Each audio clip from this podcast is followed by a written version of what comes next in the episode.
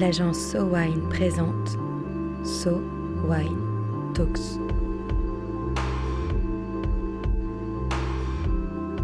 La première série de podcasts analysant les tendances marketing et communication dans l'univers du vin et des spiritueux. Chaque année depuis 2010, le baromètre Sowine Dainata dresse un panorama des tendances de consommation des vins et spiritueux en France grâce à une étude menée auprès de 1000 personnes sur l'année écoulée.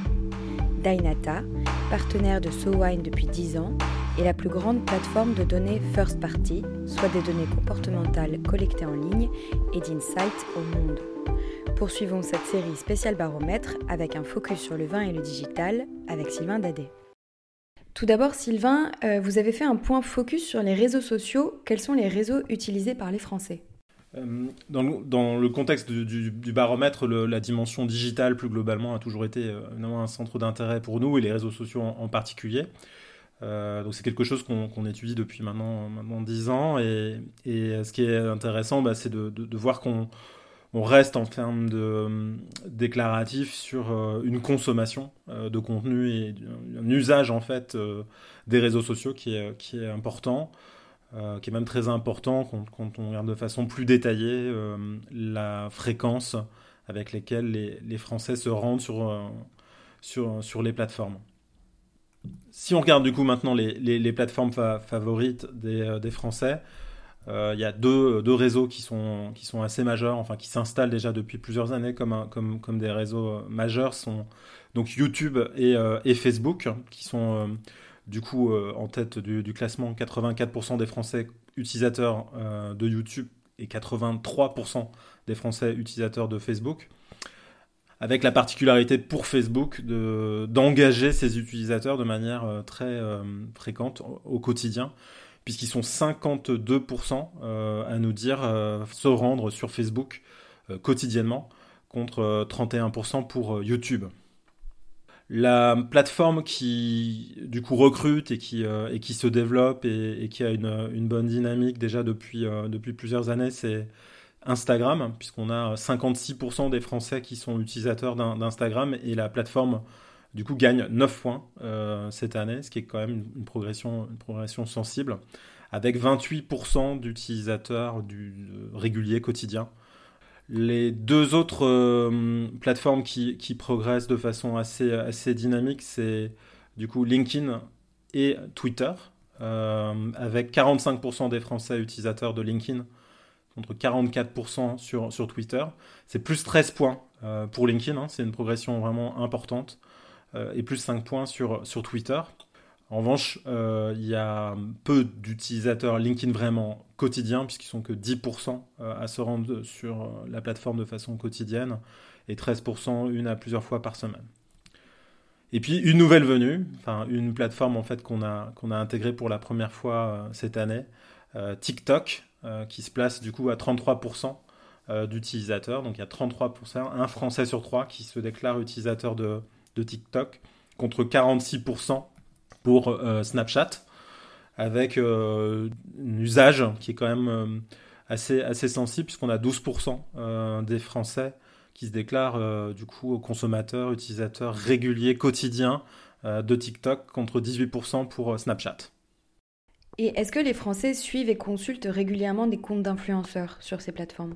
Oui, absolument. Les, Français, en fait, euh, nous disent euh, consulter des, comptes d'influenceurs sur les réseaux sociaux. On leur pose vraiment la question de façon spécifique, de façon différenciée sur les différentes, euh, différentes plateformes. Là, ce qui est intéressant de noter, c'est que les deux plateformes en fait qui prédominent dans le fait d'effectivement s'engager dans la consultation spécifiquement de comptes d'influenceurs, c'est Instagram en premier à 63% et TikTok juste en dessous à 59%.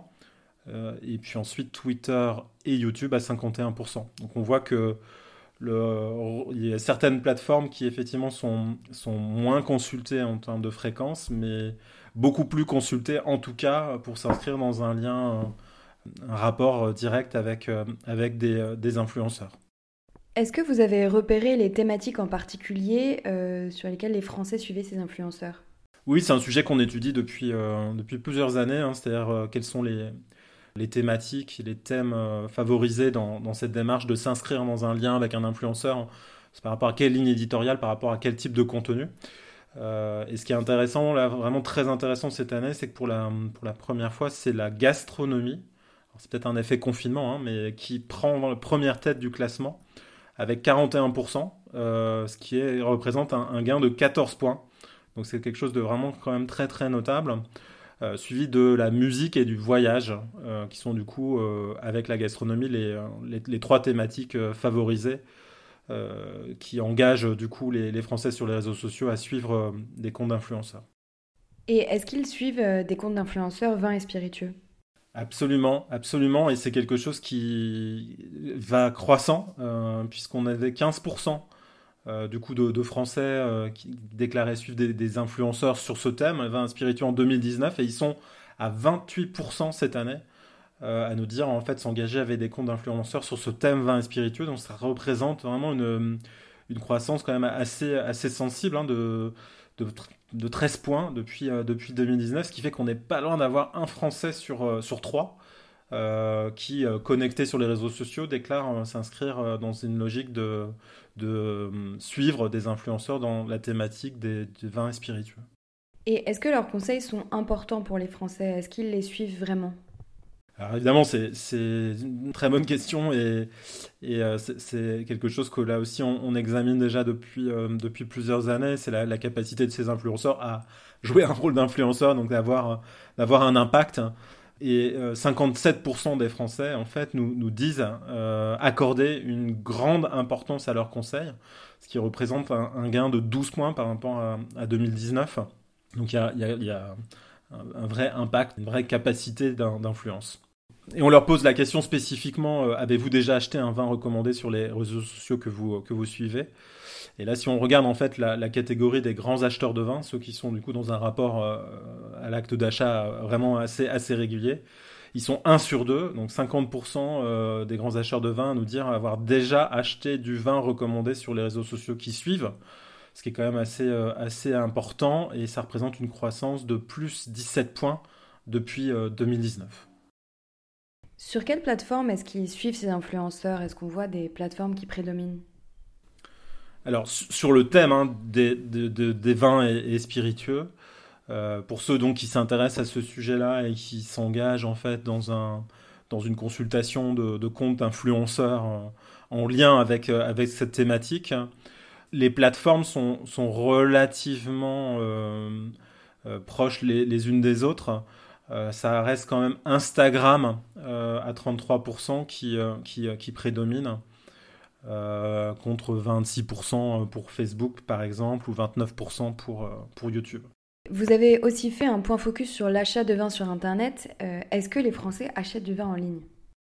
Alors ça c'est quelque chose qu'on étudie depuis, depuis 2010 hein, puisqu'on on fête les 10 ans du, du baromètre. Euh, c'est toujours été un, enjeu pour nous de, comprendre les dynamiques d'achat euh, sur, sur Internet et la capacité du digital, globalement en termes de sources d'information et les réseaux sociaux, les influenceurs, à favoriser derrière potentiellement l'acte d'achat. Parce qu'on peut bien sûr considérer qu'on s'informe sur le digital, mais que derrière on transforme en termes d'acte d'achat euh, directement en grande distribution ou chez, chez un caviste cette année, du coup, le, le, baromètre nous apporte un enseignement vraiment extrêmement intéressant et qu'on peut comprendre effectivement dans le contexte euh, de la crise sanitaire et des, confinements, c'est qu'on a un boom vraiment euh, assez euh, notable de l'achat de vin sur, sur Internet, puisque 46% des Français nous déclarent avoir déjà acheté du vin sur Internet. Euh, si on met ça en perspective avec euh, les, chiffres 2010, on était à, 10%. Hein. donc c'est une progression qui s'est faite de façon très nette et très sensible depuis, euh, depuis toutes ces années, jusqu'à 31% en 2019 et donc 46% en, en, 2020, ce qui, représente une hausse de, de 15 points, ce qui est une progression assez folle. Et est-ce que vous savez qui achète son vin en ligne? Alors, donc l'achat de, vin en ligne, donc on, voit s'intensifier, hein, enfin, en, boom. Euh, et c'est effectivement du coup euh, favorisé par, euh, par certaines catégories, notamment les jeunes, puisqu'on a une, part des, 18-25 ans qui sont de, plus en plus grands acheteurs en ligne, pour lesquels ça devient en fait comme une commodité, quelque chose de, enfin, qui fait partie du coup de leur, leur quotidien, de leur vie.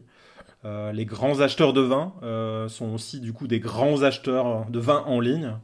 Et puis globalement, euh, globalement, plus on, enfin, on est connaisseur, on est expert, plus on, va favoriser en complément d'autres canaux d'achat de, l'achat en ligne. Donc il y a la, sensibilité en fait au sujet vin a une, une relation assez directe avec la, la, capacité du coup à transformer en acte d'achat de vin sur Internet. Et quel budget est-ce que les Français ont pour l'achat de vin en ligne?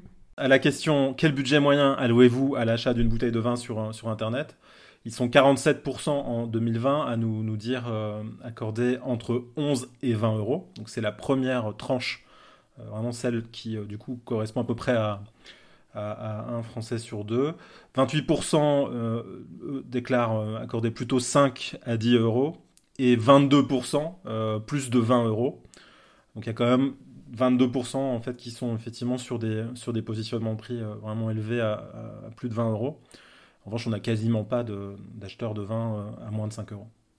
Est-ce que vous avez vu aussi les sites préférentiels sur lesquels ils achètent? Absolument, c'est euh, une question qu'on pose depuis du coup maintenant 10 ans. Sur quel type de, site internet achetez-vous principalement du vin? Et les résultats cette année en fait font émerger du coup une, sorte de, tendance à, un équilibre. Euh, là où certaines en fait sources, euh, enfin sites privilégiés étaient relativement notables, là on voit que les choses en fait euh, plutôt tendance à, trouver une certaine forme d'équilibre. C'est les, sites internet de producteurs, donc ce qui pourrait correspondre du coup à l'achat directement en ligne chez le, producteur en vente directe, qui, qui, reprend un petit peu les, couleurs et qui se positionne aujourd'hui à 35% comme la première source avec derrière les, sites internet de, cavistes en, ligne, s'entendant par là Nicolas, Lavinia, ce, type de, ce type de site internet, à 28%. On voit que la grande distribution, qui avait euh, tendance du coup à, s'élever dans le, classement, euh, est plutôt déclassée aujourd'hui en déclaratif qu'on a sur, euh, sur ce baromètre. avec une, chute de, de, de 9 points depuis 2019 pour se placer du coup à 28%. Euh, suivi ensuite de, des, sites internet de, vente privée à 26% et les hum, sites de e-commerce au sens marketplace à 25%. Donc on voit en fait que c'est relativement, relativement équilibré. Et si on, examine du coup la, les croissances, c'est-à-dire là où effectivement on gagne, on gagne le plus d'acheteurs en termes de typologie, sont euh, finalement les, euh, les, sites de type Winebox ou vente par abonnement. Euh, et puis les, les, sites internet de type marketplace, place de marché, qui ont, qui ont tendance à, à, progresser pour se positionner à 20% pour les, pour les Winebox et à 18% pour les places de marché. Et pour quelles raisons est-ce que les Français choisissent d'acheter en ligne Et depuis 2010 que vous faites le baromètre, est-ce que vous avez vu ces critères-là évoluer? Alors les, les critères d'achat de, de, vin en ligne, euh, qui est évidemment, effectivement un sujet qu'on étudie depuis, euh, depuis toujours, euh, bah, continue en fait de, placer le, le, prix comme, comme élément déterminant de, de l'acte d'achat. les prix attractifs et les, offres promotionnelles, c'est le premier critère en, en 2020 à 41%, suivi des, des, frais de livraison et à 37% donc en lien direct quand même avec, avec le prix finalement. Euh, puis la, qualité de l'information sur les vins 35% et, euh, les avis d'experts à, 29%. Ça traduit effectivement en fait dans l'évolution et dans la manière dont s'inscrit du coup l'acte d'achat en ligne, euh, enfin s'inscrit du coup dans, dans une forme d'évolution des, critères, parce que si on fait un effet de loop en arrière, il y a 10 ans, en 2010, sur les critères d'achat à l'époque, euh, c'était euh, le, prix était euh, vraiment parmi les deux, premiers, les deux premiers critères assez, assez hauts. Mais c'était des, des, éléments en fait plutôt liés à l'information. Sur le terroir, sur les coordonnées de, producteurs et des éléments liés en fait à la, enfin tout simplement à l'ergonomie et à la capacité du site de pouvoir répondre à une certaine forme de facilité de navigation qui avait, qui avait du coup euh, la, primeur en termes, de, en termes de critères. On voit que bon, du coup aujourd'hui avec l'évolution technologique, le, l'usage des mobiles, enfin l'évolution du coup des, des, plateformes d'achat qui toutes en fait s'inscrivent bah, dans une approche de plus en plus fluide hein, en termes en termes d'ergonomie. tout ça a tendance à, plutôt à tout, remonter en fait bah, le, nerf de la guerre, qui est, qui, est, le prix comme, comme, comme point vraiment critique et déterminant dans, dans l'acte d'achat de vin en ligne. Et justement, pourquoi est-ce que certains Français ne veulent pas acheter en ligne? Alors les freins à l'achat, euh, les réponses à la question pour quelle raison n'avez-vous jamais acheté de vin sur Internet? Euh, bah, C'est intéressant de noter que cette année, il y a, un critère en fait, qui, a, pris un, fait, un petit peu de, prépondérance euh, à 32%. C'est la, le peur de la casse à la livraison, qui du coup devient le, premier critère. Euh, et qui gagne 9 points. Donc c'est une tendance qui est assez, notable. Et donc à 24%, c'est toujours les, frais de, les frais de port onéreux hein, qui ont tendance à, freiner les, Français dans leur transformation à l'acte d'achat. Il y a un point que je trouve assez intéressant dans, cette analyse cette année, c'est de voir que le, critère qui était bah, un des premiers critères, sinon le premier, qui était de ne jamais y avoir pensé, euh, puisqu'à 34%, c'était ce critère-là qui sortait en, euh, tête euh, avec, euh, avec les frais de livraison et le, peur de la casse en 2019.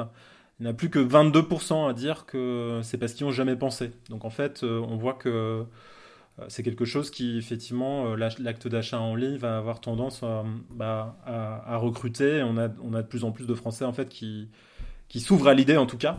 après, dans le détail, et même si on a gagné de plus en plus de, d'acheteurs à 46% des années, on n'en a jamais eu autant. C'est vraiment dans la fréquence et dans le fait que ça s'inscrive effectivement dans une, euh, logique tendancielle et comme un geste euh, euh, régulier. il y, a vraiment une capacité de, développer, là encore, la, part de marché de la vente en ligne via une fréquence, une fréquence supérieure et puis via évidemment bah, le gain de, de, de nouveaux acheteurs.